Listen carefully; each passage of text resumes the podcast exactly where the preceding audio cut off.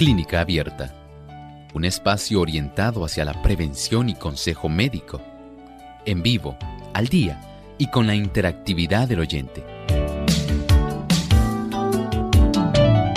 Clínica Abierta, poniendo al doctor a su alcance para un diálogo claro y honesto, porque nos importa su bienestar y salud.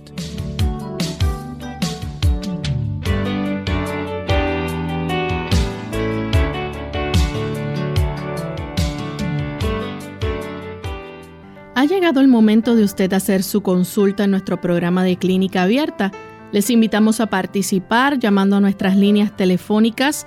En Puerto Rico localmente es el 787-303-0101.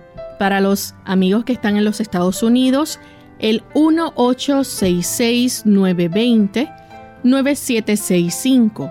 Llamadas internacionales libre de cargos el 787 como código de entrada, 282-5990 y 763-7100. También pueden escribir su consulta en nuestro chat buscando nuestra página web radiosol.org y aquellos que nos siguen por el Facebook nos pueden buscar por Radiosol 98.3 FM. Pueden compartir con sus contactos, darnos like y compartirle a sus contactos para que puedan también escuchar nuestro programa y participar durante la hora del mismo.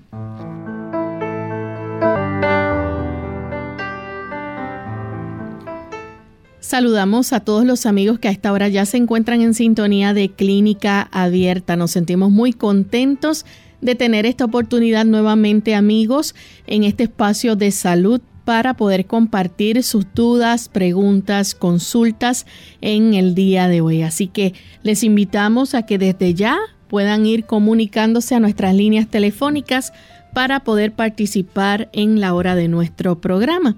Son muchas las personas que quieren hacer preguntas, por eso les invitamos a que desde este momento puedan comunicarse con nosotros y hacer las consultas.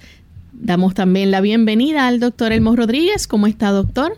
Muy bien, gracias a Dios, Lorraine. Nuevamente muy contento de estar aquí con tantas buenas amistades y por tener un equipo de trabajo que nos permite llevar este tipo de información a tantos lugares. Así es.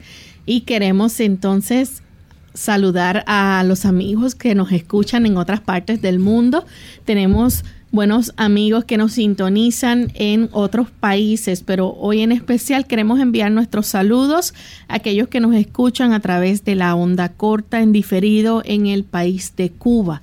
Así que los amigos que pueden escuchar Clínica Abierta, esperamos que pueda ser de beneficio y de mucha bendición para sus vidas. Vamos entonces en este momento a compartir el pensamiento saludable de hoy. Además de cuidar tu salud física, cuidamos tu salud mental. Este es el pensamiento saludable en clínica abierta.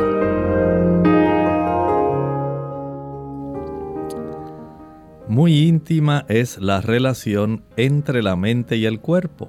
Cuando una está afectada, el otro simpatiza con ella. La condición de la mente influye en la salud mucho más de lo que generalmente se cree. Muchas enfermedades son el resultado de la depresión mental. Las penas, la ansiedad, el descontento, el remordimiento, el sentimiento de culpabilidad y desconfianza menoscaban las fuerzas vitales y llevan al decaimiento y a la muerte.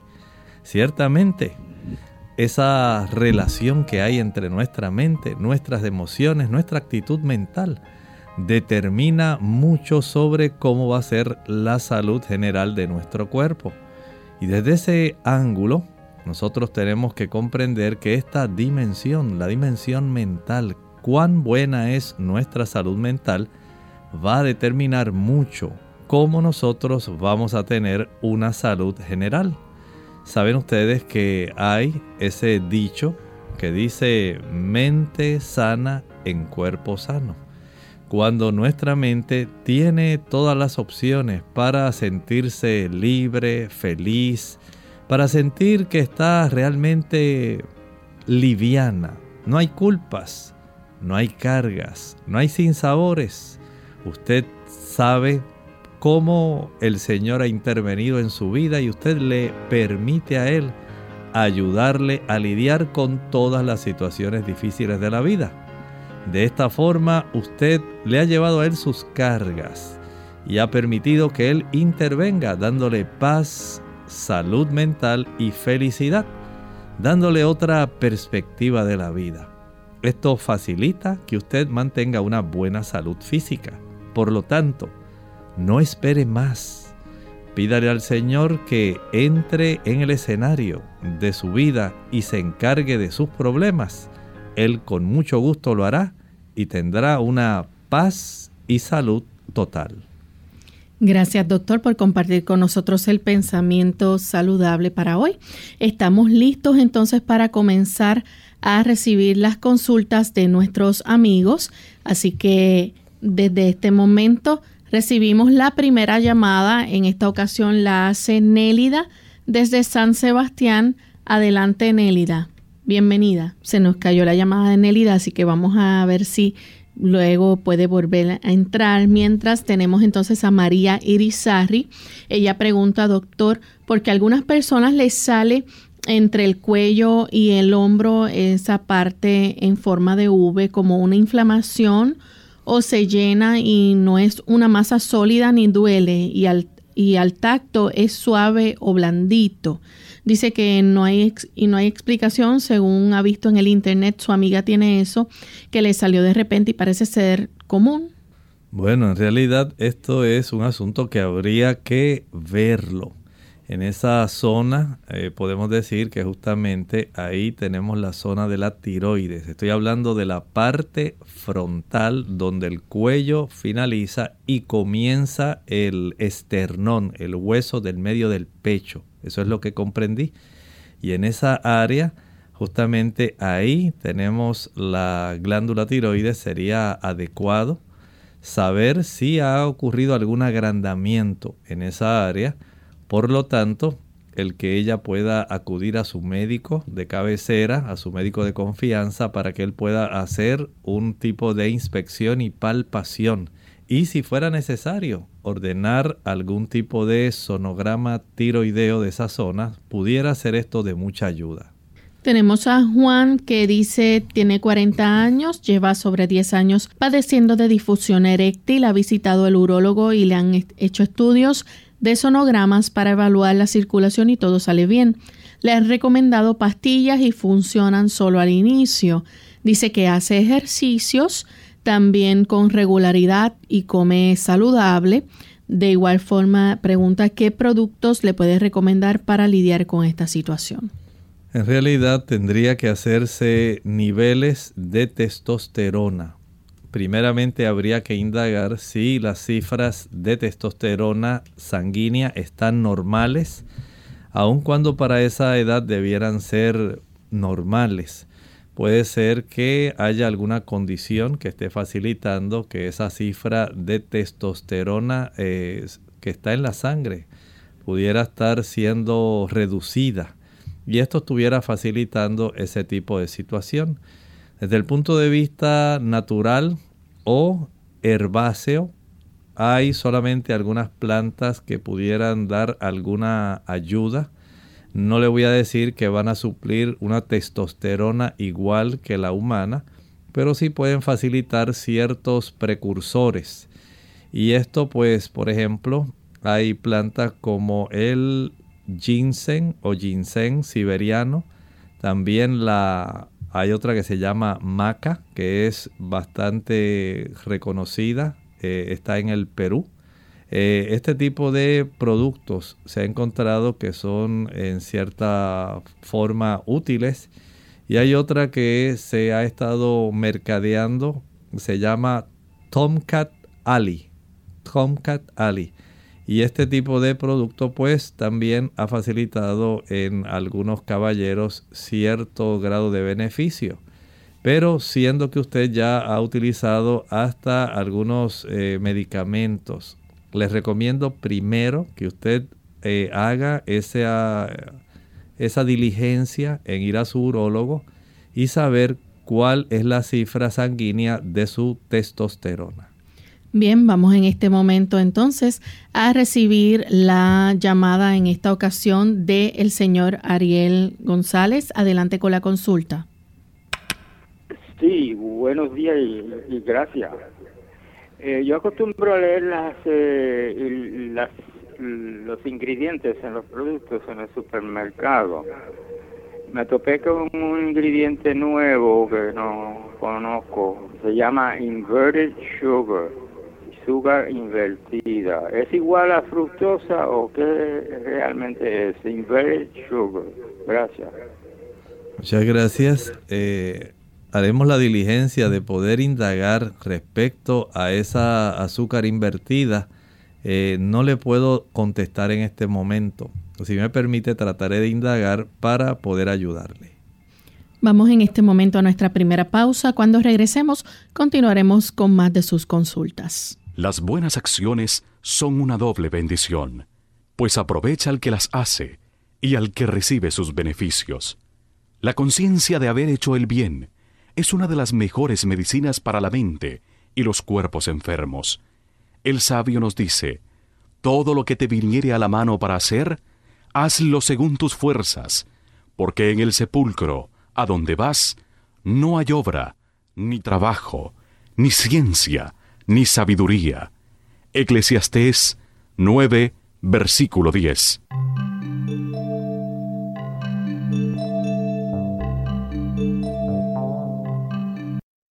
Síntomas graves de alergia. Hola, les habla Gaby Zabalúa Godard en la edición de hoy de Segunda Juventud en la Radio, auspiciada por AARP. Sufrir una reacción alérgica a un alimento es una situación grave. La alergia se produce como una reacción inmunológica a una proteína contenida en determinado alimento, debido a que sus síntomas pueden variar desde picazón alrededor de la boca, nariz, ojos y garganta hasta la potencial fatalidad de no poder respirar. Es recomendable, especialmente en niños y adultos mayores, visitar al médico para identificar su origen. Las alergias a las comidas no son frecuentes, no obstante el número de personas que las padecen ha aumentado en los últimos años. Como no existe una cura probada para este tipo de alergia, en muchos casos los niños tienden a aliviarse al crecer, mientras que los adultos mayores no. La mejor manera de evitarlas es dejar de consumir alimentos que la causan. Según datos de especialistas, el 90% de las alergias en Estados Unidos son producidas por alimentos como la leche, la soja, mariscos, huevos o cacahuates. Sin embargo, no deben confundirse las alergias a los alimentos con la intolerancia a los mismos. Si bien los síntomas pueden ser parecidos, las reacciones de intolerancia de alimento no son tan graves como una alergia, aunque sí pueden ser desagradables. En caso de sospecha, visita a tu proveedor de salud para realizarte los exámenes pertinentes. El patrocinio de AARP hace posible nuestro programa. Para más información, visite aarpsegundajuventud.org. ¿Había escuchado usted anteriormente tal declaración como lo que mata es la preocupación y no el trabajo?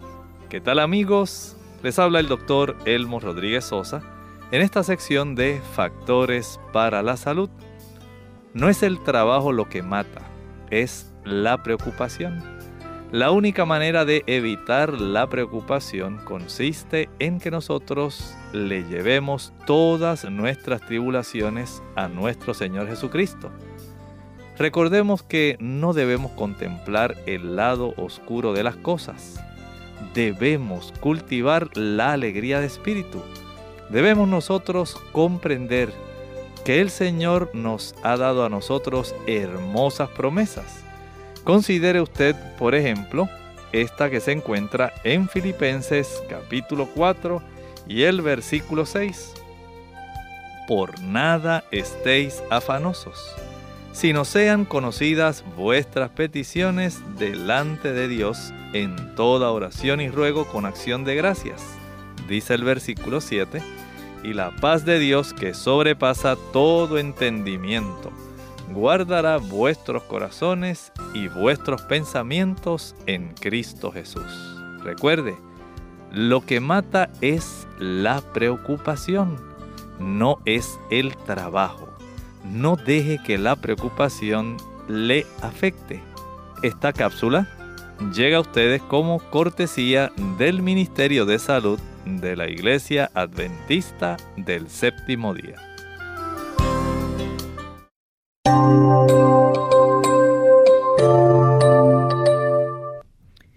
Ya estamos de vuelta en Clínica Abierta, amigos, y continuamos en esta ocasión recibiendo sus llamadas para las consultas. Tenemos a Luis de Luquillo. Adelante, Luis, con la consulta. Este, a ver, el doctor me recete algo para la flema de la garganta. Muchas gracias, Luis. Vamos a ayudarle. Eh, es útil para estos casos de las flemas de la garganta el que usted, por ejemplo, pueda utilizar algunos productos que son muy adecuados, especialmente podemos recomendar un poco de una combinación. Sería una taza de agua tibia. A esta agua tibia le añadimos una cucharadita de carbón activado y media cucharadita de sal.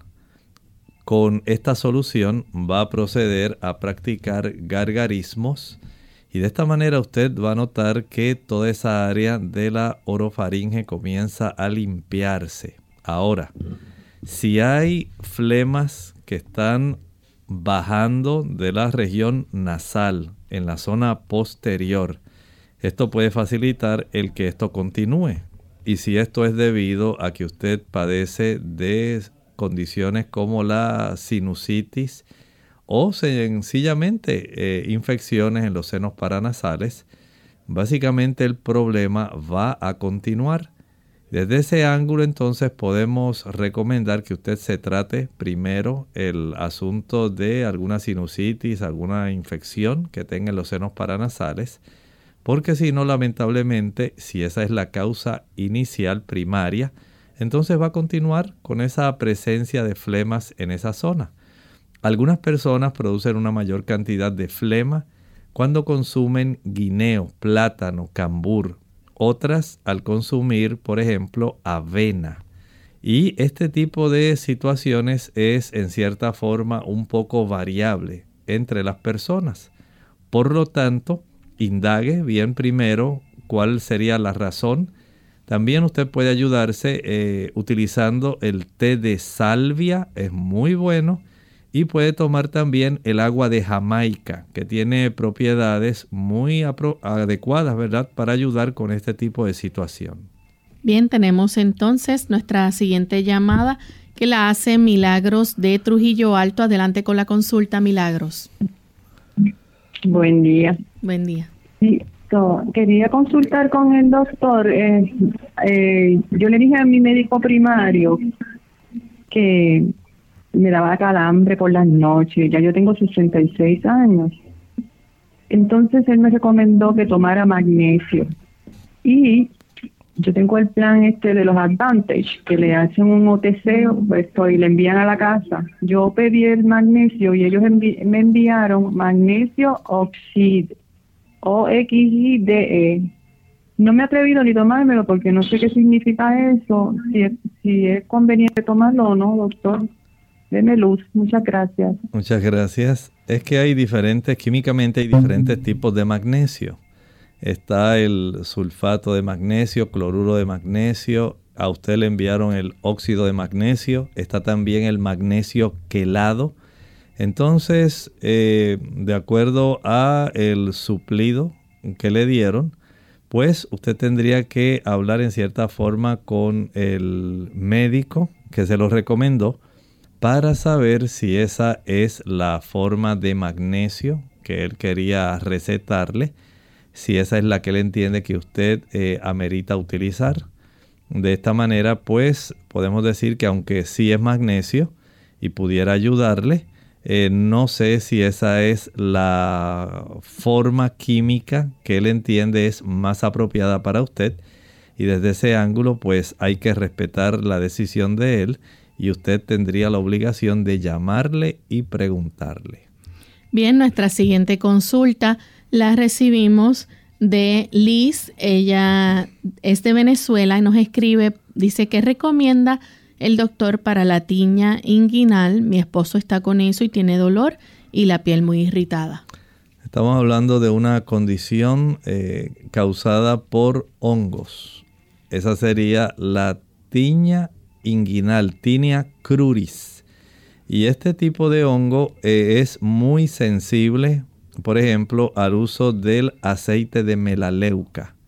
Este aceite de melaleuca, tea tree oil, es muy bueno, pero si él está muy sensible en esa área, es muy probable que debamos hacer algún tipo de eh, compuesto que sería útil. Por ejemplo, en esa zona se facilita el desarrollo de la tiña por el sudor, por la, el pliegue que se forma en esa unión de la pierna con el abdomen, también por el aspecto de la oscuridad y también por eh, el uso de ropa interior que sea sintética. Todo esto puede facilitar que ese hongo se reproduzca y esté molestando. Así que debemos usar algún producto que facilite secar, pero a la misma vez combatir el proceso de tal manera que no se siga multiplicando y él pueda tener alivio. Para esto entonces podemos utilizar eh, una taza de pulpa de sábila pura con unas dos o tres cucharadas de maicena y una cucharadita de aceite de melaleuca. Una taza de pulpa de sábila, tres cucharadas de maicena, una cucharadita de aceite de melaleuca. Todo esto se mezcla eh, bien, bien batiéndolo adecuadamente. Se procede a guardar en el refrigerador, en la nevera, y durante el día las veces que él sienta la molestia va a aplicarse esta solución, este tipo de compuesto en la zona inguinal. Esto ayuda para que se vaya secando y a la misma vez se pueda combatir eh, la presencia de este hongo. Bien, pasamos entonces a nuestra siguiente consulta. La hace Carmen, nos llama desde Añasco, Puerto Rico. Adelante, Carmen. Sí, buenos días. Buen día. Yo quiero comentarle que tengo una nieta de seis años y ella es una niña que, hay que luchar con ella para, para que ella coma. A veces este no quiere ni comer el desayuno, la llevo a la escuela, sale a las dos y media de la tarde de la escuela, ella se come su merienda en la escuela, pero no come la comida del comedor. Entonces, pues llega a la casa y tampoco quiere comer, dice que no tiene hambre. Y así puede estar, si, si uno no está encima de ella, obligándola a que coma, puede estar el día entero sin comer, solo con el desayuno. Entonces, mi hija ya la ha llevado al pediatra, el pediatra le dice que eso es normal en los niños. A ver qué el doctor me dice con relación a eso. Muchas gracias Carmen. Mire, en realidad este asunto es más bien un asunto donde hay que trabajar con hábitos. Recuerde que los hábitos no se desarrollan de un día para otro. Pero si ya la niña, digamos, fue acostumbrada, eh, estando en la escuela, a que ella eh, básicamente tiene una meriendita y en la meriendita pues le dan las cositas que ella quiere no necesariamente las que, ellas, que ella necesita. Entonces ya tenemos un conflicto. El cuerpo de una niña o de un niño que está en crecimiento va a requerir una serie de nutrimentos que son eh, básicos para poder tener un buen desarrollo y un crecimiento de todas las estructuras de su cuerpo. Se requieren los macronutrientes, carbohidratos complejos, se requieren ácidos grasos que sean saludables, se requieren también aminoácidos que sean adecuados. Consumiendo merienditas no se puede facilitar un suplido que sea propio de estos macronutrientes, al igual que de ciertos micronutrientes, vitaminas, minerales, antioxidantes, fitoquímicos que son útiles y son requeridos también en esa edad. Por lo tanto, lo ideal sería que ella no salga de la casa si no desayuna adecuadamente. Y aunque pudiera parecer en este momento algo así eh, no deseable, no le dé meriendas. De tal manera que cuando llega la hora del almuerzo va a tener hambre. No le provea ninguna meriendita hasta que llegue a la casa a cenar en la tarde. De esta manera ustedes la pueden ayudar. Pero mientras ustedes provean eh, algún jugo, algún tipo de panecillo, alguna barra energética, alguna cosita de esas que les encanta a los niños consumir, pero en detrimento de la obtención de una buena cantidad de macronutrientes, no va a tener el beneficio de tener buenos hábitos de alimentación.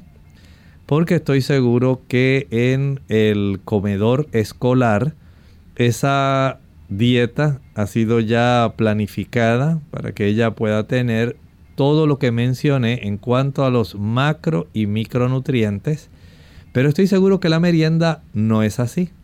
De tal forma que ahora es una lucha entre el gusto y los requerimientos reales de salud de un, de un niño o una niña que está en proceso de crecimiento. Ahora hay que lidiar con estos hábitos. Cambiar hábitos puede requerir por lo menos unas tres semanas a un mes. Yo les recomendaría que por ahora no le provean ningún tipo de merienda, buen desayuno, buen almuerzo y una buena cena. Bien, vamos en este momento entonces a la siguiente llamada. La hace José de Moca, Puerto Rico. Adelante, José. Sí, buenos días. Buen día. Pues, yo no consumo ninguna carne animal. Tengo 62 años y estoy usando la vitamina Centro, pastilla de magnesio, vitamina B12, vitamina C. Puedo usar todas esas vitaminas juntas, son recomendables, las puedo, las puedo usar por la mañana o tengo que eliminar alguna de ellas. Muchas gracias. Mire, la persona que tiene una alimentación, especialmente eh, si usted es vegetariano, el vegetariano debe estar un poco más atento a los niveles de calcio, a la ingesta de calcio, eh, digamos en el ajonjolí, el coco, eh, el uso de las habichuelas soya, que también proveen una buena calidad de calcio. Lo podemos encontrar también en productos, digamos, eh, como el repollo, que son muy buenos. Estos van a darnos una buena cantidad de calcio. También debe estar atento al hierro. El hierro en las espinacas principalmente, en las lentejas, lo podemos encontrar también en las legumbres, en todos los tipos de habichuelas y granos. Debe estar atento entonces a la vitamina B12. La vitamina B12 generalmente en alimentos que ya han sido previamente, eh, se les ha provisto. La vitamina B12 son suplementados. Y puede usar también algún suplementito sencillo de vitamina B12. Desde ese ángulo podemos decir que el hierro, el calcio y la vitamina B12 generalmente son aquellos, eh, digamos, nutrientes, tanto vitamínicos como minerales, que se van a estar observando. Lo otro sería la adecuada cantidad de calorías. Esto es útil y necesario para que se le puedan proveer toda la energía que usted necesita para el desempeño de su deber y por supuesto la cantidad de proteínas. Mientras usted consuma una buena cantidad de legumbres, hablamos de frijoles, habichuelas blancas, negras, pintas rojas, garbanzos, lentejas, gandures, eh, menestra, chícharos, arvejas, habas, ese tipo de productos le va a dar una buena cantidad de proteínas. Así que el tener una alimentación que sea variada, suficiente, que tenga representativamente todos los componentes de una buena alimentación, va a ser muy eh, necesario para que usted conserve una buena salud. Bien, vamos en este momento a nuestra segunda pausa y cuando regresemos continuaremos contestando más de sus consultas.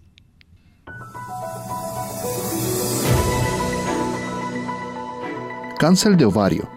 El aparato reproductor femenino contiene dos ovarios, uno de cada lado del útero.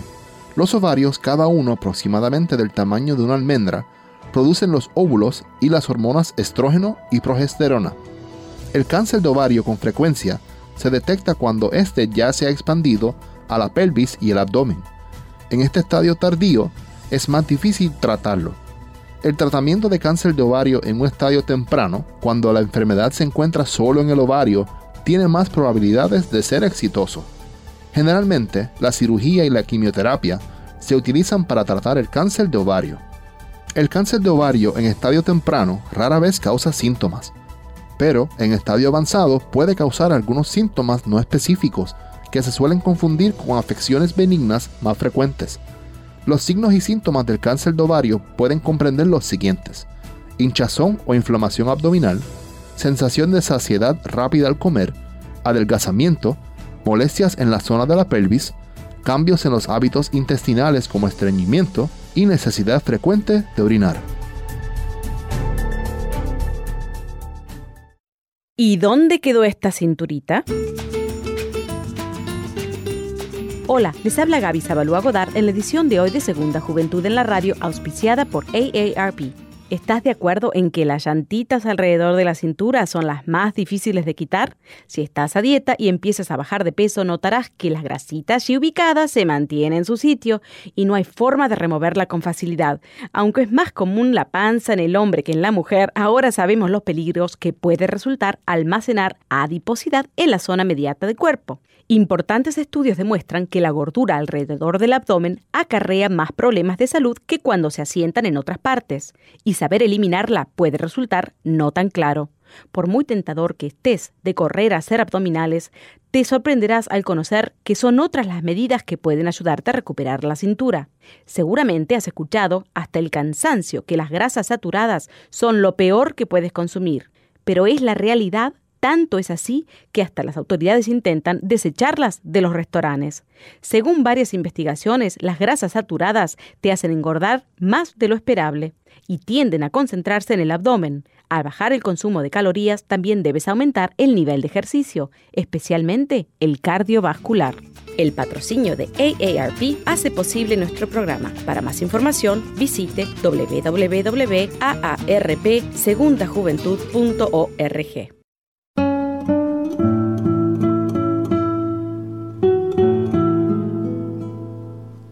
Todo rayo de sol también es capaz de crear un desierto.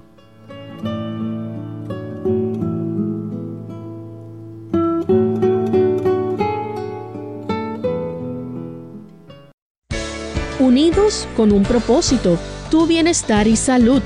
Es el momento de hacer tu pregunta llamando al 787-303-0101 para Puerto Rico Estados Unidos 1866-920-9765 y llamadas internacionales al 787-763-7100 o al 787-282-5990. Clínica Abierta, trabajando para ti.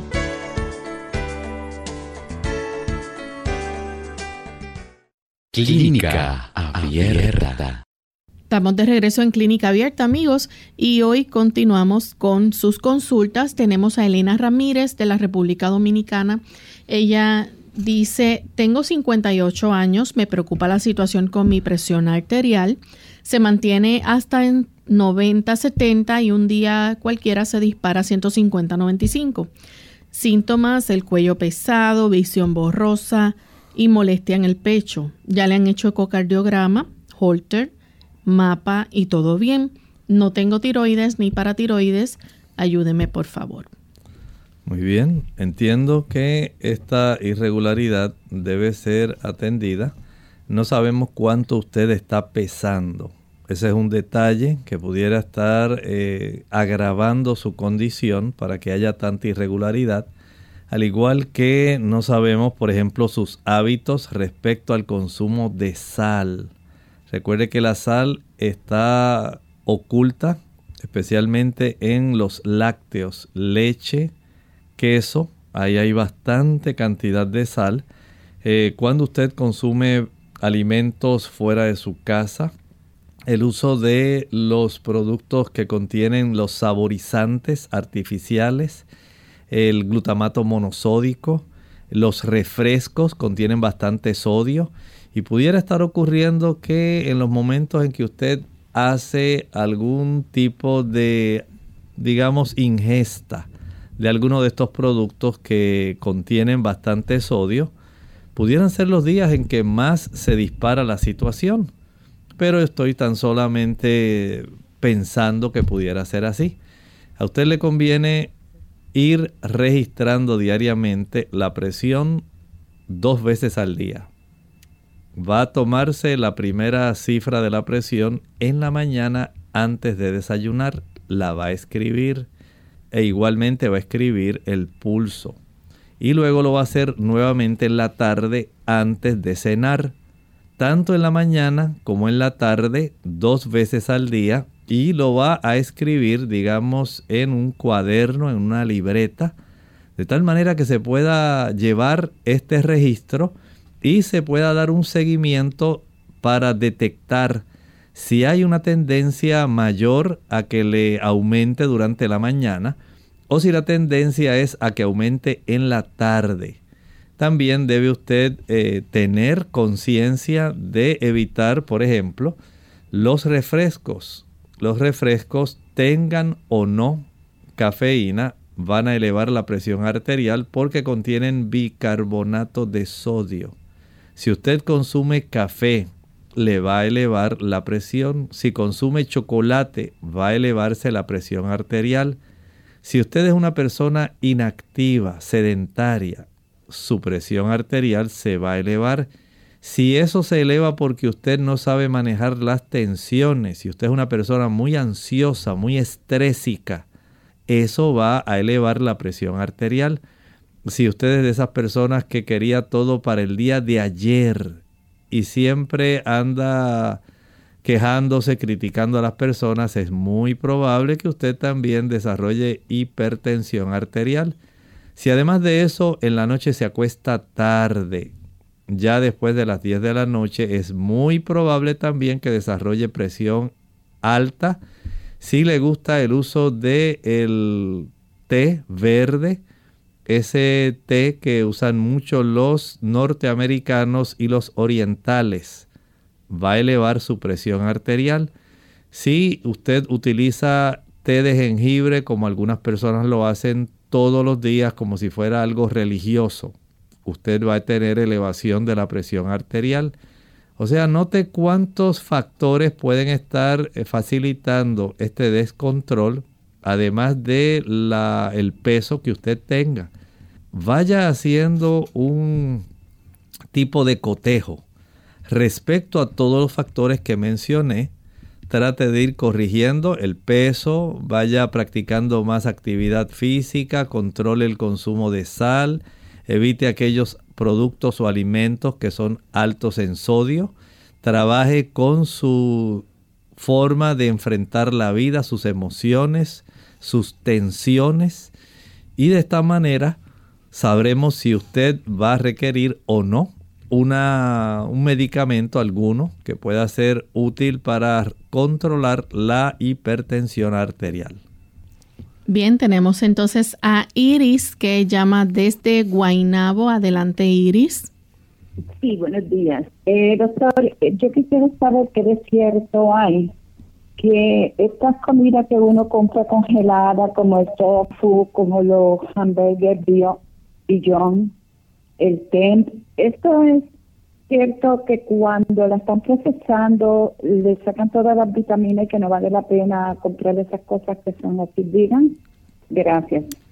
Muchas gracias. Pues en realidad no, porque de acuerdo a la ley, eh, por ejemplo, en Estados Unidos y aquí en Puerto Rico, la Administración de Drogas y Alimentos requiere que haya siempre un etiquetado donde se especifica la nutrición que provee cada alimento y usted la puede ver.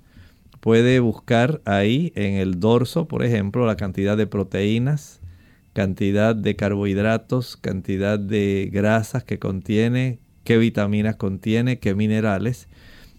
De esta manera usted se garantiza el saber que de acuerdo a la ración que se especifica en esa etiqueta, cuánto es la cantidad de macro y micronutrientes que usted está obteniendo.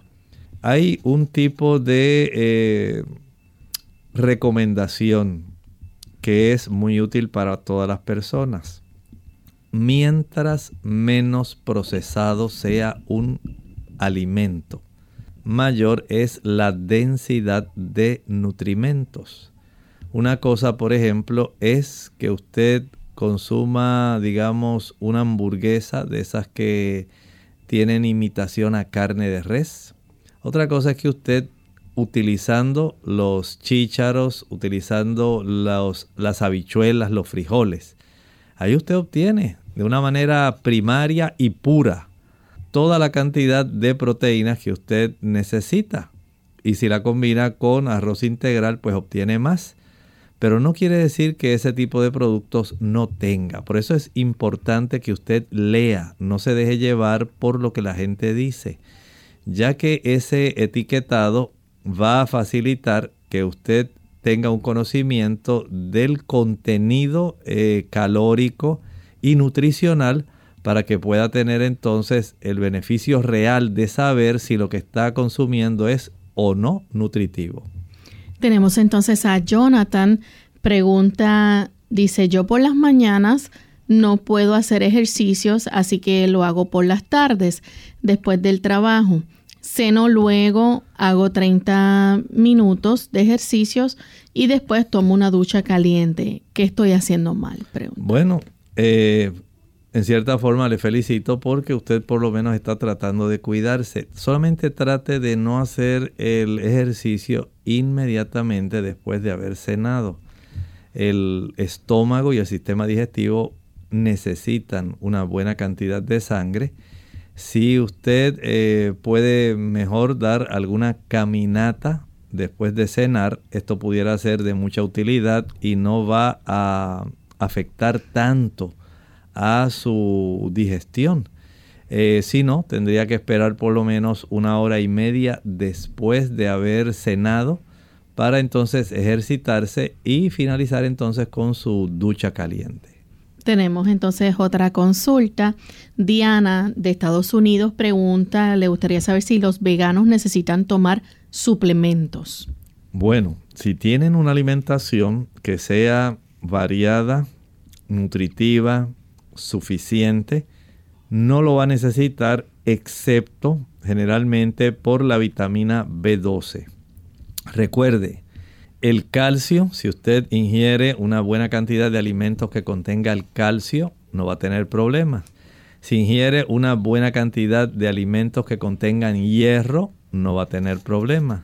Si suple su alimentación con una buena cantidad de proteínas, eh, que vienen generalmente de las leguminosas o legumbres, los diferentes tipos de frijoles, no va a tener problema. La cantidad de zinc también en muchos vegetarianos es necesaria cuidarla, especialmente la que proviene de la nuez de Brasil y de las semillas de calabaza, que serían la forma más económica de poder obtenerla. La cantidad de calorías es muy importante, que usted sepa que está ingiriendo las calorías que son necesarias.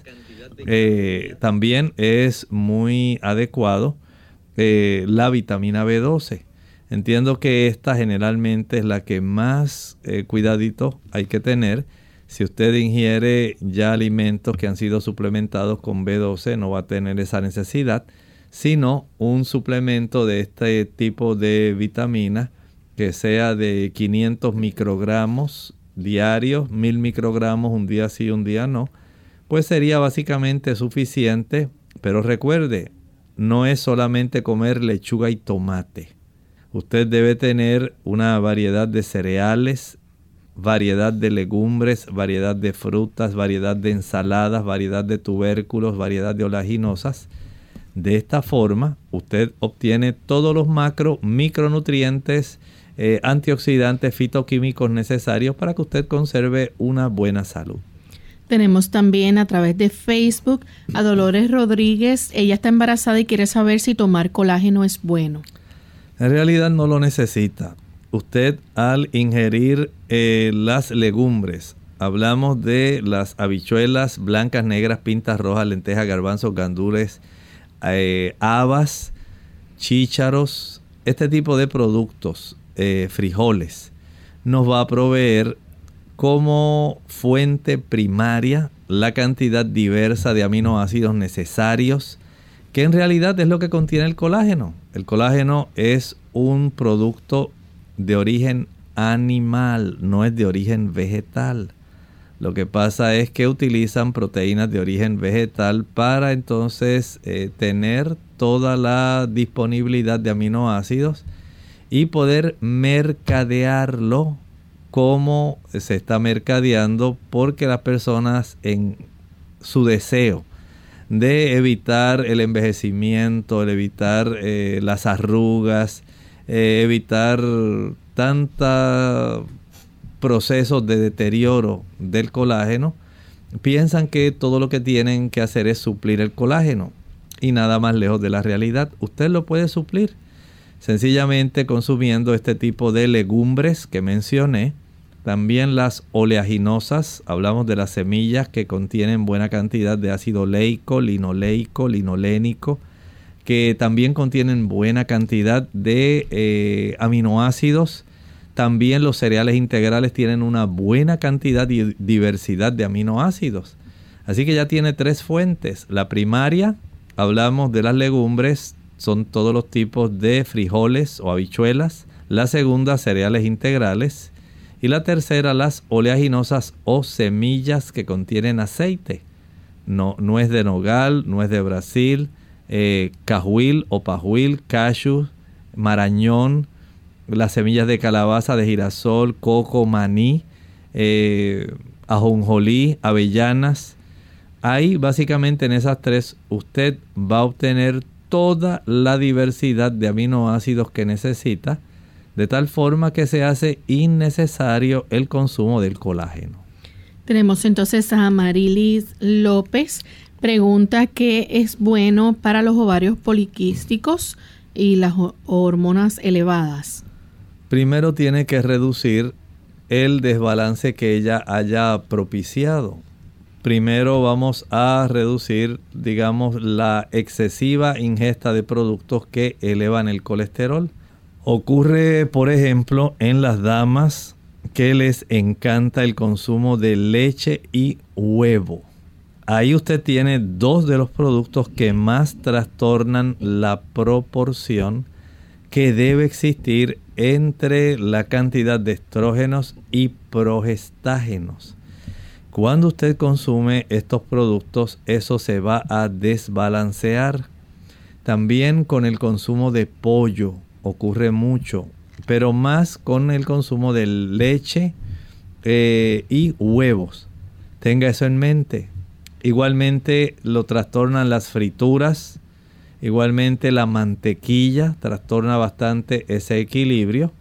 El corregir o este desequilibrio entre los estrógenos y los progestágenos al dejar de consumir ese tipo de productos que mencioné al ejercitarse cada día, al usar algún tipo de productos que pudiera facilitar el equilibrio.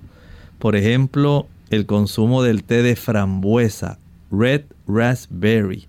Esto puede ser de ayuda, pero si no deja de comer, de consumir estos productos que mencioné, en realidad no estamos adelantando lo suficiente como para evitar complicaciones. Bien, nuestra próxima consulta la hace Esmeralda Guzmán. Dice que frecuentemente siente un malestar estomacal como si le traspasaran el estómago. Dice que le duele la espalda. Además siente una sensación extraña en la garganta. No le duele, sino esa sensación de que tiene un nudo. ¿Qué podría servir para esto?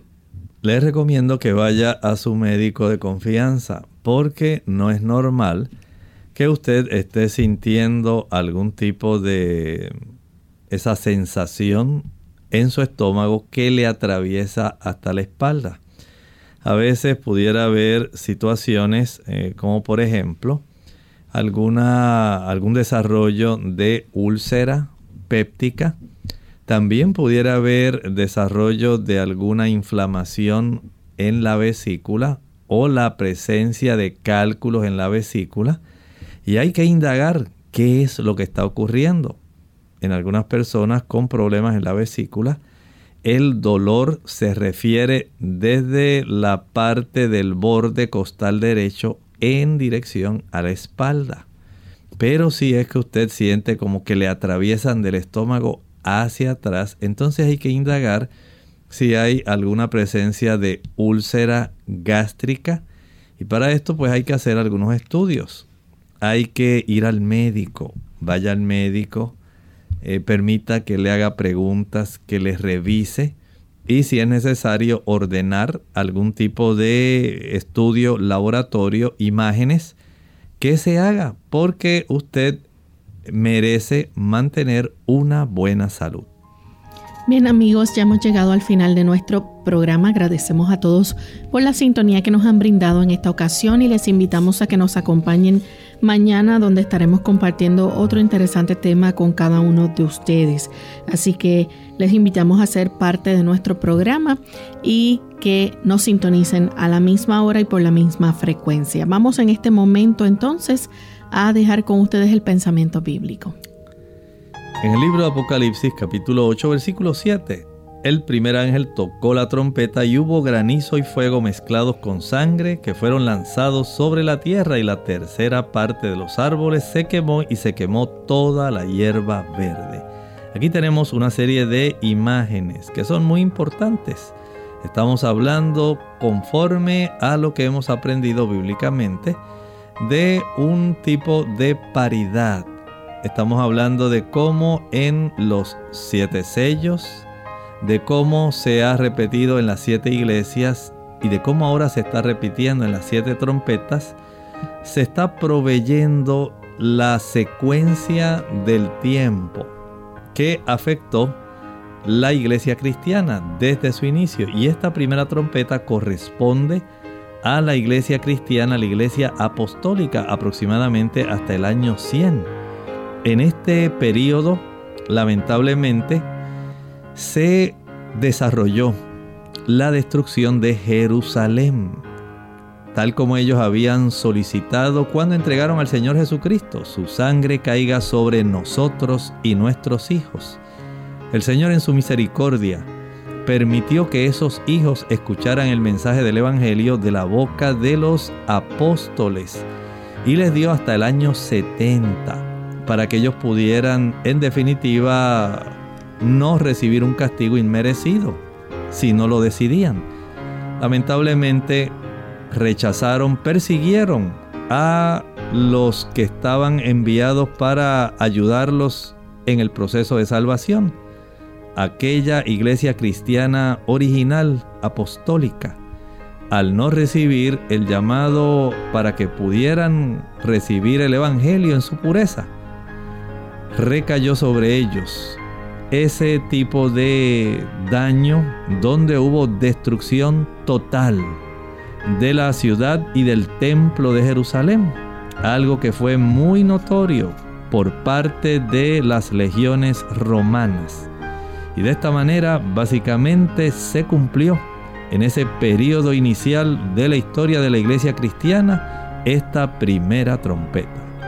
Gracias doctor por compartir con nosotros el pensamiento bíblico. A ustedes amigos por habernos acompañado. Mañana esperamos nuevamente contar con su fina sintonía. Se despiden con mucho cariño. El doctor Elmo Rodríguez Sosa. Y Lorraine Vázquez. Hasta la próxima.